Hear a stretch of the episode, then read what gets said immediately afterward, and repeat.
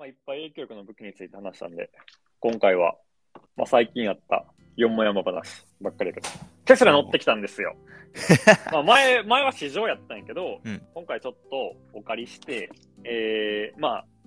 大阪から、マサの家のある京都の方まで、まあ、高速道路に乗って、まあ、行ってきて、まあ、高速道路に乗るということはどういうことかというと、まあ、自動運転が試せるのではないかというのを、まあ、ワクワクして行ったんですけど、これはでもただ、一回ほんま、ちゃんと乗った一回やから、僕の操作が優れていなかった可能性が大っていうのが、まずあるということを思っておいてほしいんですけど、まず乗って、まあ、一番初めの問題点は、まあね、借りてるからね、まずドアを開けられないっていう問題があって、カードキーを借りんねんけど、カードキーをドアのある部分にかざすと認識してくれて開けれんねんけど、あれ？どこ認識するんやっけ？みたいな。あ、開けへん開けへんってなって、ちょっとしばらくやって、無理やってなって、ネットでテスラ開け方ってググって、どこがセンサーする部分かって調べて開けたっていうのが、まあ、まずあって、まあその辺はね、まあやっぱ新しいユーザー体験やから、まあ、この辺は、まあ、これから学習するって言ってるのは知らないねんけど、結構不満があったのは、まあ、行くために、マサの家の住所をテスラに入れるんやけど、予測変換が、まあ、日本語やからかめちゃめちゃ良くなくて、まあ、もしかしたら音声認識とかできたんかもしれんけど、手入力で打つ場合、なんかほんまに、えっとね、例えば、ちょっと違うけど、例えばの例やけど、京都って打とうと思って、まあ、木、小さいよう、うって打ったら、予測変換が京都で出るといいねんけど、京都って打って、京都が出なかったりするわけよね。それはひどいってな。ったら、一回消して、あ、京都で京都探さなあかんとか、うんで、漢字の変換を自分で探してできへんくて、予測変換から押すしかないから、うーん、ちょっと違うけど、例えば河原町っていうのを変換しようと思って、河原町出へんかったら、一回また消して、河原で探して打って、うん町でももし、町っていう感じが出へんかったら、例えば町屋とかで検索して、とかみたいな、なんか、めちゃめちゃ、えめちゃめちゃ手間で、うん。ちょっとうろ覚えやかもしれないちょっと違うかもしれんけど、とりあえず検索の時点で乗ってから、あ、これで検索で入れよって思ってから、入れ終わるまで、マジで10分くらいかかるっていう、なんかほんまストレスフルで、っていうのが、これはもしかしたら日本語、うんまあ僕が日本語入力の手順をうまくできてなかった可能性あるけど、まあそれがまあとてもストレスフルな体験でした。まあ次まあ運転して、まあ運転はまあまあ前もやったからまあそんな変わらへんねんけど、まあ自動運転が規制の自動運転やねんけど、自動運転ってどっちかか、オアかアンドかが分からへんねんけど、白線を認識するのと、前の車を認識するっていうのがあって、あのアンドなんかなまあとりあえずその条件を満たせへんと、自動運転が可能になれへんねん。はいはい。だから、自動運転しろ自動運転しろって言っても、今できません今できませんとか言われて、高速、結局ほとんどの時間自分で運転しとって、で、ほんま一瞬だけ、あ、あ、え今行けた今行けたみたいな。あ、自動運転当たったみたいな感じで、しかも自動運転って言っても、車線は変更できへんくて、同じ車線を走ってくれるっていうだけやから、まあまあ、確かにハンドルは動くねんけど、まあ、もちろんまずルールとして、ハンドルに手は置いとかなあかんねんけど、なんかちょっと話したことを認識するんか、ハンドルをちょっと動かしてくださいとかって言われんの。自動運転途中に。うんで、動かせへんかったらどうなるんか分からへんねんけど、動かしてくださいって言われたら、まずそもそも自動運転信用しきってへんから怖いから、ちょっと動かせやん。で、あおそらくそうなって、また動かしてくださいって言うから、自動運転って言われても、結局なんかそんな気抜かれへんくて、まあ確かに自動で運転してくれて面白いなと思うねんけど、すっごい快適で楽かって言われると、うん、なんかもう、まあこれは日本の法的な問題やとは思うんやけど、なんかもうちょっと今のままじゃ自動運転がこれがすごい魅力のオプションかと言われると、なんか僕はそんな、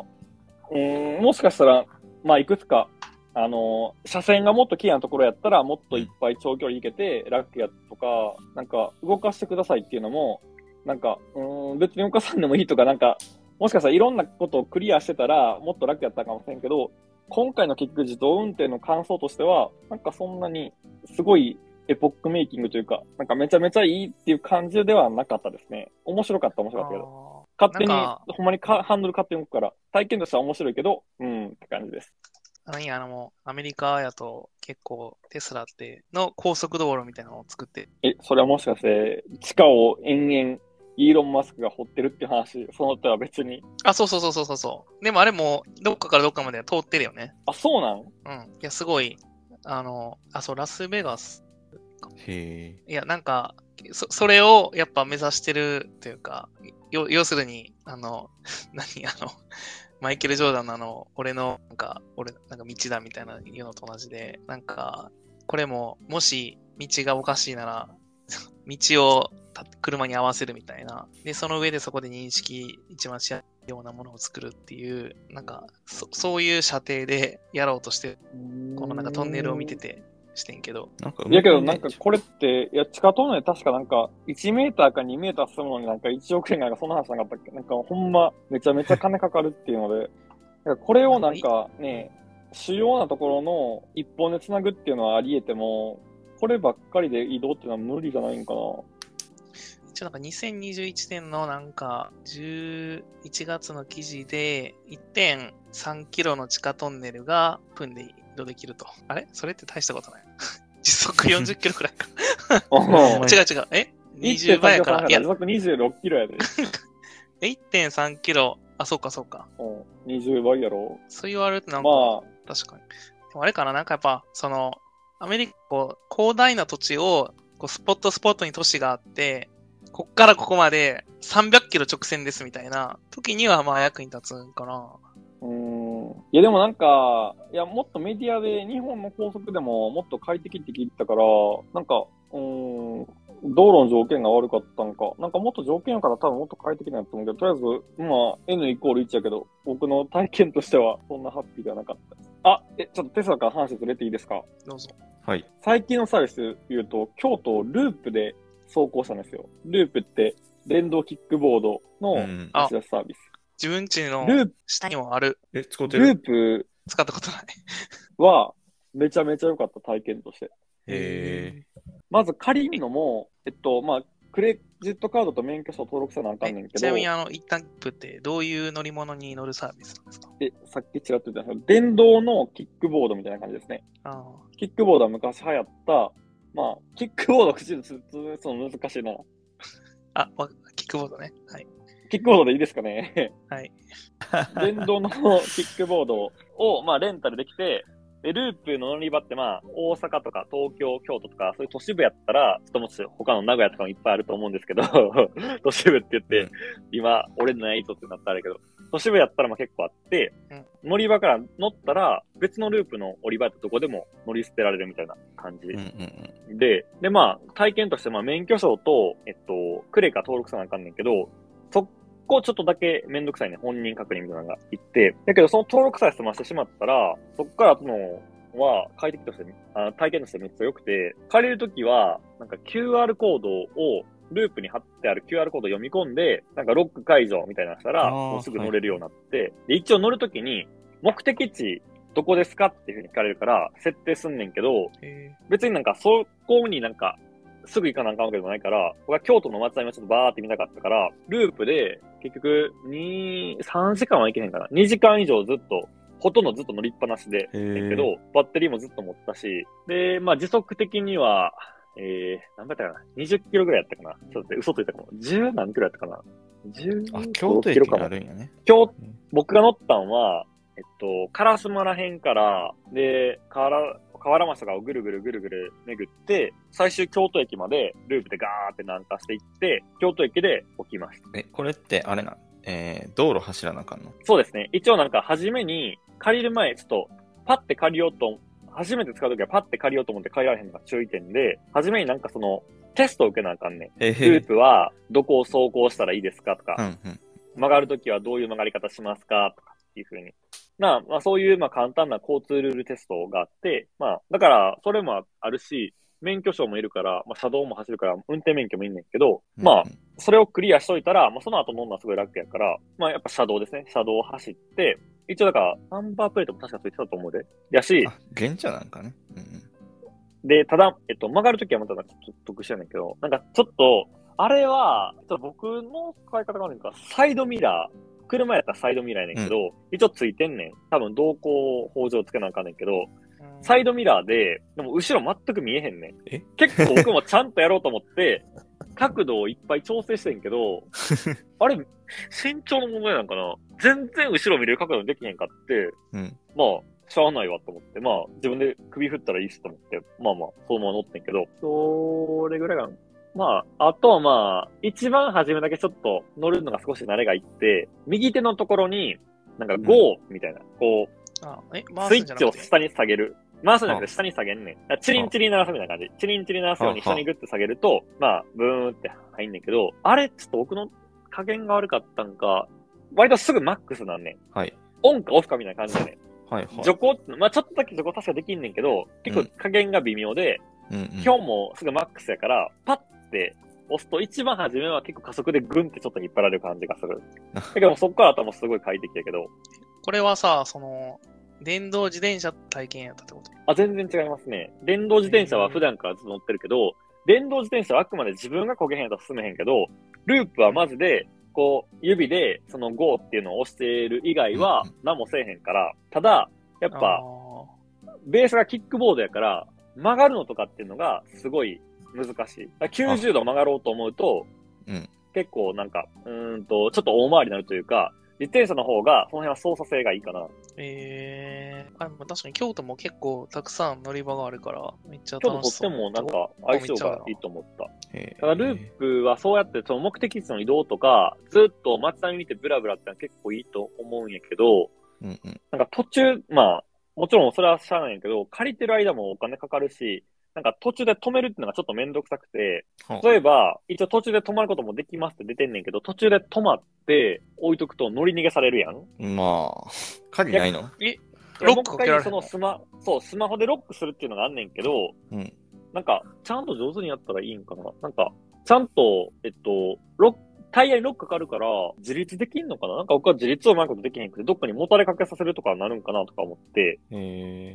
自立できるような気もすんねんけど、なんか、だからしかも、やっぱあれってどっかでも、その止めれても、路上にちょっとやっぱ置きにくいやん。うんで、店の中にも持って入るかって言われると、ちょっと持って入るのは大きいしなっていうので、なんかループのとこにまた置いて、やっぱ、お店とか行くんやったら、近くのループのところに置いて、で、お店行って、乗るんやったらまた借りるって感じかなっていう。じゃあ、たけしも乗ってみてや。なんか自分はあの、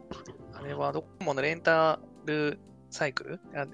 使ってんねんけど、へいや、えっと、30分、最初初乗り165円で、そこから30分110円。で、安いねまあまさにその、待機させてるとその分お金かかってるから、うんうん。あの、それはさせへんようにして、基本。でもまあ、結構降りるとこあるから、普通に、なんやろ、えっと、電車で、こう、なんか2回ぐらい乗り換えして、30分ぐらいかかるぐらいやったら、うん。それで20分ぐらいで行けたりするから、うん。結構使うかな。で、あの、基本的に自分の、まあ、えっと、こっちやと、スイカとか、パスモとか、まあそういうもので、今も自分は登録してるから、もう自転車にピッて当てたら、パッて解除されるから、で、あの、最後降りるときもピッてやったら終わりやから、特にこう、何も手続き必要な、電車に乗るぐらいの感覚で乗れるから、結構、まあ、会社行こうとかピッてこうやったりとか、かなりの頻度で使ってるかな。ーや、でも、それよりも、なんかその、 LUUP は、よりその、のと、まあ、まさにでも、多分、その、で、自転車の方が、まあ、場所に馴染むというか、別に置いてて、なんか乗り逃げされるとか、そういう、なんか懸念はあんまないけど、そしたらまだ、キックボードっていうのが、そもそも、こう、ね、街の背景としては、まあ、ちょっと、そこの、うんけど、ちょっと一回乗ってみようかなと思ったな。うん。一回ぜひ。体験が違うなら。たリバをだ、考えなあかんってのは、なんかちょっとしんどい。ただループは、自転車との大きな違いは、確か最高時速が15キロとかやねん。だから自転車ってもっと出せるから、確か電動自転車だったら、僕乗ったの22、3ぐらいまでアシストしてくれるし、自力でこいだらもっと速くなるから、アシストなくなったりするけど。あとやっぱループは自転車でも基本的に遅いし、さっき言ったようにカーブとかもちょっとしにくいから、結構長距離とか、さっき言ったようにその、駅2、3駅とか、またぐとかってなったら、ループよりも自転車の方がいいと思う。電動自転車の方がいいと思う。ああ。でもなんか今、ちょっと東京で調べると多分、おぞましい数あるんかな、これ。ああ、ループやろ。まあ、だって数がないとね、サービスじゃないと大変しね。そうね。つながっ、いや、自分も最近家のまさにめっちゃ近くにできて、あれついにここまで来たかみたいな。それ早く乗らんと、ちょっとなんか、規制とかちょっかかりそうな気がする。いやー、ループはもうその山超えたと思うけどね。超えたえ。だってヘルメットえ今をするとかすごいレベルで。であるで、これ。これでなんか、だからそのテストと、その、だから乗るときに、そのペーパーテストじゃないけど、そのテストも受けられるし、結構なんかループはその辺を多分一番なんか、山と思われる法規制の部分を結構超えたんじゃないかなと思うけどね。なんかこれでこれで夜乗れんくなったよね、確か。え、そうなの？飲酒運転多すぎて。でもあの、それは、その、電動自転車でもそうで、結構、スッて帰ろうと思った時とかにの乗ろうとすると、うん。ロックがかかって乗れないっまあへー時間外ですみたいな。知らんかった。てことは結構あるかな。ループで面白かったのは、充電が多分無線充電やねへえ？だから、なんかこの枠の中に止めてく、そうそう、枠の中に止めてくださいっていうのがあって、枠の中止めて、で、なんか、返すとき写真撮らなくて、うん枠にちゃんと収まって、ループのボディが全部映るように写真撮ってっていう風な指示がされて、へ写真撮って返却完了っていう。で暗かったら撮れへんな。うんで暗かったら確かライトしろみたいな指示もあったと思うで。え。へえ結構なんか、そういうもろもろ体験含めて、なんか、うん、とてもいい体験でしたね。いや、なんか、友達がその、ループじゃないけど、電動自転車乗った時に、めっちゃ充電が少ないやつ乗って、あの、途中で電源が切れて、うん。めちゃくちゃ大変なことになってたな地っていう獄。ループ、しかもボディ重たいからななんかしかもこう返されへんだよね。電源切れると。あ、え？いや、そんなことないと思うで。だって、ループ自体は、さっき言ったように、これはループじゃなくて、て、その、ドコモレンタルシはバッテリーシステムやから、もうバッテリー交換せん限りは、もう別にその、返すとこに返しても、何も、充電も何もされないから、サポートセンターに電話して、これ ID が何々何々なんですけど、みたいな。で、特にその、電動自転車ってさ、機の重さ半端ないやん。せやな。そうそう。だよりも圧倒的に重い筐体になるから、もう状態になるみたいなのは。え、それってなんか、逆になんか、保証してほしいじゃないけどさ、借りて電池少ないとかってなんかちょっとまあ、だから最初に、で、全部のその、の、ある機器のバッか、もしくは、その借りる前に、えっと、まあ、そのバッテリー残量のボタンを押して、どれぐらいになってるかって確な。認する。うんで、そう、自分もなんかいつも、その借りてる時に一番なんでこんなことやらなあかんないやと思うのは、毎回タイヤを前輪後輪こう触るのよね。ちょんちょんって。空気？で、空気、猫病やったらもう、でも空気の、空気はどこにも指標として表示されてないから、確認して、バッテリー、味は予約せえへんからね。それで借りるねんけど、なんか、ななんか手汚れるな、みたいな。なんか、なんで借りるたびになんか、触ってるからちょっと微妙に黒くなって、あれなんか、なんでこんな今、服汚れてんやろあ、ああの時タイヤ触ったからか、みたいな。使いないな。えそう。あれ、ちょっとどうにかしてほしい。やまあまあ届けばいいな。届け。いやいや、多分、そこのまあ、電池切れる問題は、一つ解消されてるってこと？やし、多分タイヤ結構、キックボードが多分結構硬くて、あれパンクするようなやつかなだいぶ硬いタイヤやった気がするから、その辺もなんか空気的な問題はクリアできてると思うから、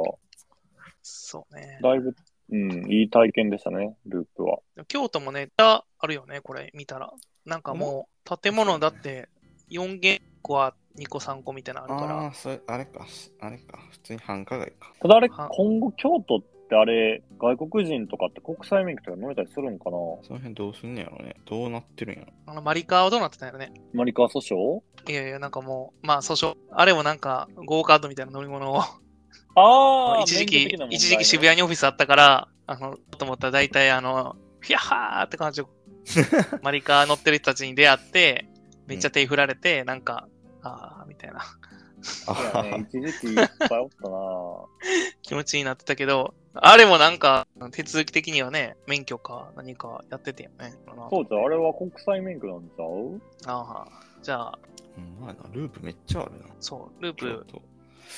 これうちまでは来てないな。これは何や、1日にあ、いやいやいや。1300円みたいな。いや、初確か、うろが初の20分が300円とかだったかな。で、そっからまた10分ごとにいくらみたいな感じ？ちゃんと覚えてへんけど。初乗り100なんいや、全然ちゃんと覚えてないですね。確かでもに、えっと、2時間ぐらい乗って、結局でも1000ちょっとじゃんとか1100円ぐらいだった気がしてる。えそんな安めいいや、め、め、いや、めっちゃうろ覚えなんで、ちょっと違ったらごめんなさい。いやいやいや、でも、えーあ、でもね、えっとね、全然高いとは思1分15円わなかっ。1分15円。1分15円。だから2時間乗ったらやっぱそれぐらいやね。1800円。でも全然僕は高いとは思わなかったですね。で、結構だから、ずーっと走り続けと、走り続けとったから、これがなんか、うん、ちょこっとちょこっととか、動いて止まってとかってあれかもしれんけど、やっぱ京都でしかもやっぱこの前とか夏やし、暑い中で、ループのおかげでもう快適にいろんなところ見れたなって思って。しかもなんかいいのは、なんか、それがこう、なんて今までやったさ、こう、地域に行くごとに、なんか自転車屋さんに行ってこう、借りるみたいなことしなかったけど、自分、金沢行った時に、すごいいいなと思ったのは、やっぱ、金沢もそのどこもレンタルシェアがあって、もう駅降りたらあるから、ピッてやって、バーうん。なんかそそこにこう登録しなあかんとか、なんかね、レンタカー借りるとき紙書いてとかね、手続きがね免。許証出してとかっていうのが全部スキップされて、一回登録してると、どのまでもまあ、とりあえず大体あるから、ピッてやって、お結構こう観光の体験を変えたなっていう感じはする。うん。あれなんその乗り捨て場所を確認してから乗るわけ？ていうかそのえ、、ループの話？いや、あのー、たけしのどこもあ、じゃあちょっと。とドコモから言わせてもらうと、あの、Google マップで、はい。とドコモのアドイン、アドインかな？アドオン？チェックがあって、はい。えっと、ここに行きたいってやると、もう乗る前提でのマップが表示されるの。ああ、ここで返して、ここからは歩いてみたいな。京都の博物、この博物館に行きたいですって言ったら、それやったら、今、ここで借りて、ここで乗って、ここで降ろして、ここで徒歩で歩けばっなるほど。ていう風に、あの、マップが表示されるから、はいはいはい。それはめっちゃ便利というか、えー、なんか、もう何も考えずに、それに従って、はいはい、みたいな。じゃあ、そ借りに行こう、乗るみたいな。なるほどね。そう。だそこまでその、こういう、あの、マップのサービスと完全に連携されているっていうところが、一番、まあ、その金沢とか行った時も、正直どこにあるかよくわからんけど、とりあえずこの位置、ここにあるっていう前提で、勝手にルートが組まれるから、従っていくだけやし、あとその、東京のやつやってんけど、金沢のやつやとあったのが、台をこう完全に置く、置いて挟む、あの、やつもハンドルについてて、もうあとはもうそこにセットして、ここでもうマップ見ながら行けるから、ああ、なるほどね。あ、便利だ。多分あの、あの、自転車であった反省点を生かした、あの、新型のやつがあっちには置かれてて、あははは東京の方がちょっとしょぼいっていうことか。だからまあそうそういう付けるやつついてないから、こう、毎回止まって、うんうん。か、みたいな感じで見なあかんけど、あっちはもうそれが完全にアタッチとして付けれるようになってるから、もう超便利やったね。ループもスマホホルダーはついてましたね。くるくるって回して固定して。多分さ、こういうのに挑戦したのが、なんかドコモもなんか確か、あれやのよね、なんかかなり格安で最初やって、ちょっとこれ審議が定かじゃないからあんまりぼやっとしか言えへんけど、人がどっからどこに移動するかの流動図が欲しいっていうのが一番最初。あ、そうなんや。へー。だから別にここで儲けるっていうよりは、そそのそのデータ自体売ることを商売にしようとしてるから、もうとにかく無限に作って、誰がどこからどこに移動しようとしてるのかっていう流動図が欲しいっていうのが、なんかもともとね。あって、まあそれとその行政の、あの、こう移動のサービスがうまく連携して、なんか、発展したという話を、なんかどこかで小耳にした気がするけど、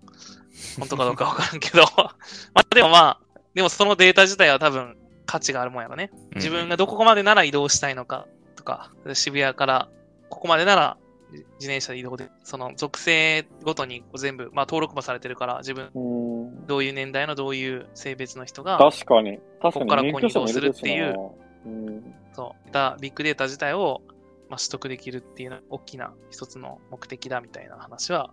聞いたことあるけどね。へえ。そう。だからちょっと知らず知らずのうちに、ちょっと自分のデータをしてるという。まあ多分あの、契約書とかちゃんと見れば全部書かれてるんやろうけど。これマサのいるとこまではい行かれへんの？うん無理無理無理無理。いやループは無理やねんけど、他のやったらワンチャンいけるかなと思って今調べてるから、また言うね。シェアサイクルとかやったらいけるかもなって思って。たるいたるい。でも帰りね、夏やのにって。夏、マサの家でお酒飲んでからやともうね、返されへんから。確かに。ほんまやん。あかんあかん。タクシー乗ってください。タクシーに自転車乗せられへんしね。いやまあえタクシーで。ちょっとこの、今回の収録の前にちょっとだけ言ってた、あの、アップルのみたいな話もちょっと言ってたけど、それはなんかこう、紐付けされるものがあったりするの。アップルの？アップル？だっけ？アップル？え？そうごめん、マジでわかんないもうちょっとヒントくれテスラとテスラとアップルみたいな。いや、テスラとループやと僕思いますね。あ、ループでしたか。はい。最近、まあ、だから、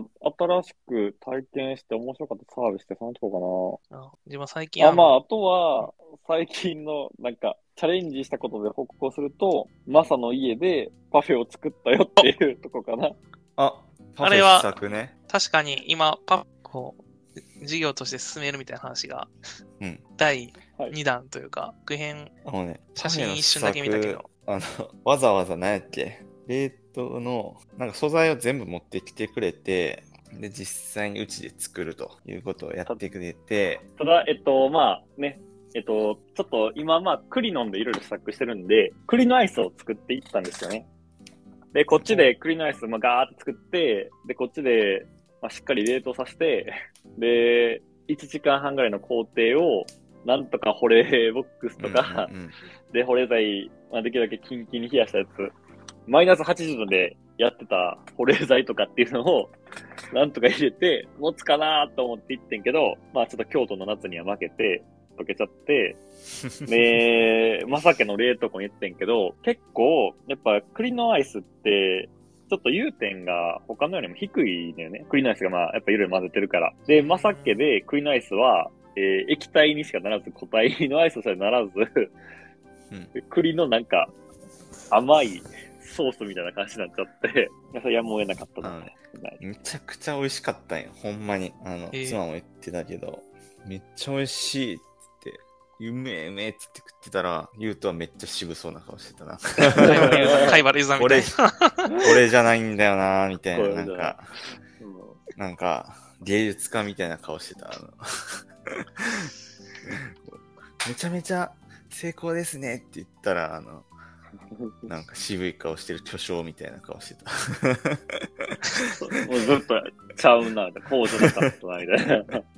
まあであ、も、何点もあってんけどね、賛成点は。それはその、ラボ内においてはうん、もう100と。もえっと、ラボ内で80点いけてて、えっと、そういう移動した環境っていう点が2点で、1個は今言った栗のアイスが固まらなかったことと、もう1個はエスプーマを持っていってんけど、エスプーマで、これちょっと移動させたらほんまちょっとまずいんかもしれへんけど、エスプーマって、その、高圧の窒素ガスをエスプーマのボトルに入れて、で、高圧窒素で、まあ、クリームとかバーって出すんやけど、窒素ガスは移動させたらあかんから、エスプーマのボトルに先に入れてんのよね。エスプーマのボトルに入れるためには、先に、あれ、液体入れてからガス入れるから、まあ、どうしてもその、なんか、後からギリギリで液体入れるとかできひんから、で、今回はまあ、ちょっと、まあ、味とかを少しだけ手を入れた、まあ、生クリームで、まあ、生クリームのホイップクリームにするっていうので使っててんけど、なんかそれが、えっと、温度と、あとはまあどれぐらいエスプームのガスと混和させるかっていうので、どれぐらいホイップクリームが硬くなるかっていうのがうんうん。変わるんやけど、思ってるよりも、えー、か、硬くなっちゃった。ホイップができすぎちゃったっていうのが、まあ僕としてはよろしくなかったんやけど、まあこれは逆にうん、栗のアイスが液体状やったからホイップがまあ硬めで、まあ逆にこれは結果オーライかなっていう点はあったというところと、あとは、え構成としては僕の思った、えっと、栗のアイスがあって、その周囲に、まあ、ホイップクリームで、で栗のアイスは甘さをかなり控えめにしてて、作った時にね。まあ、それがちょっとまた温度が上がったことによって思ったよりも甘くなったりしたっていうのはあんねんけど、で、ホイップクリームでちょっと甘めにしてて、で、その下にフィアンティーヌを、フィアンティえっと、フィアンティーヌっていうのは焼き上げたクレープとかの生地を、まあ、細かく砕いたものになるんですね。で、フィアンティーヌがあって、まあ、その下にヨーグルトと、あとはカットした、細かくカットした、えーリンゴを入れてたんですね。うんで、その、僕の反省点はもう一個は、えっと、フィアンティーヌをちょっとケチってたんで、フィアンティーヌの層が、あとまあ、薄くなっちゃったっていうのと、あとは、コップをお借りしたんで、コップの幅がどうしても広いと、はい。層の深さっていうのは浅くなるやん。うんそれでフィアンティーヌの層が浅くて、僕はもっとその食感として、えっと、たけしはイメージできると思うんやけど、初めはアイス、次クリームで、その次の下の層がフィアンティーヌですね。はいで、その下に、えー、カットしたリンゴとヨーグルトがあるんで、この食感の移り変わりがイメージできますよね。あ、そうか、フィアンティーヌがちょっとイメージできひんか。いやいや、なんだか分かった、これ、調べて。んで、やけど、だけどそこでフィアンティーヌの層が薄かったせいで、割と、なんていうかな、一すくいで、あ、多層的にポンってすくわれちゃって、こう、サクサクサクと、こう、ちょっと穀物感からの、リンゴはどういうカットかよくわからんけど、リンゴは、えっと、小さい角切り、ブロック切りですね。え、それは僕、ええ？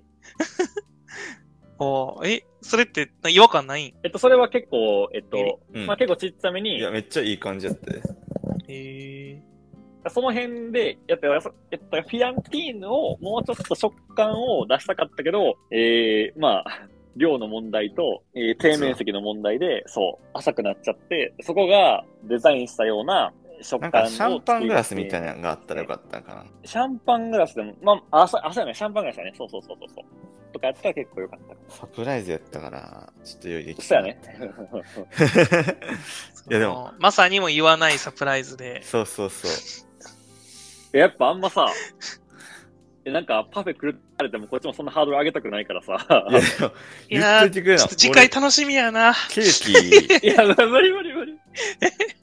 そう。ケーキとか買っとくとかやったから、俺。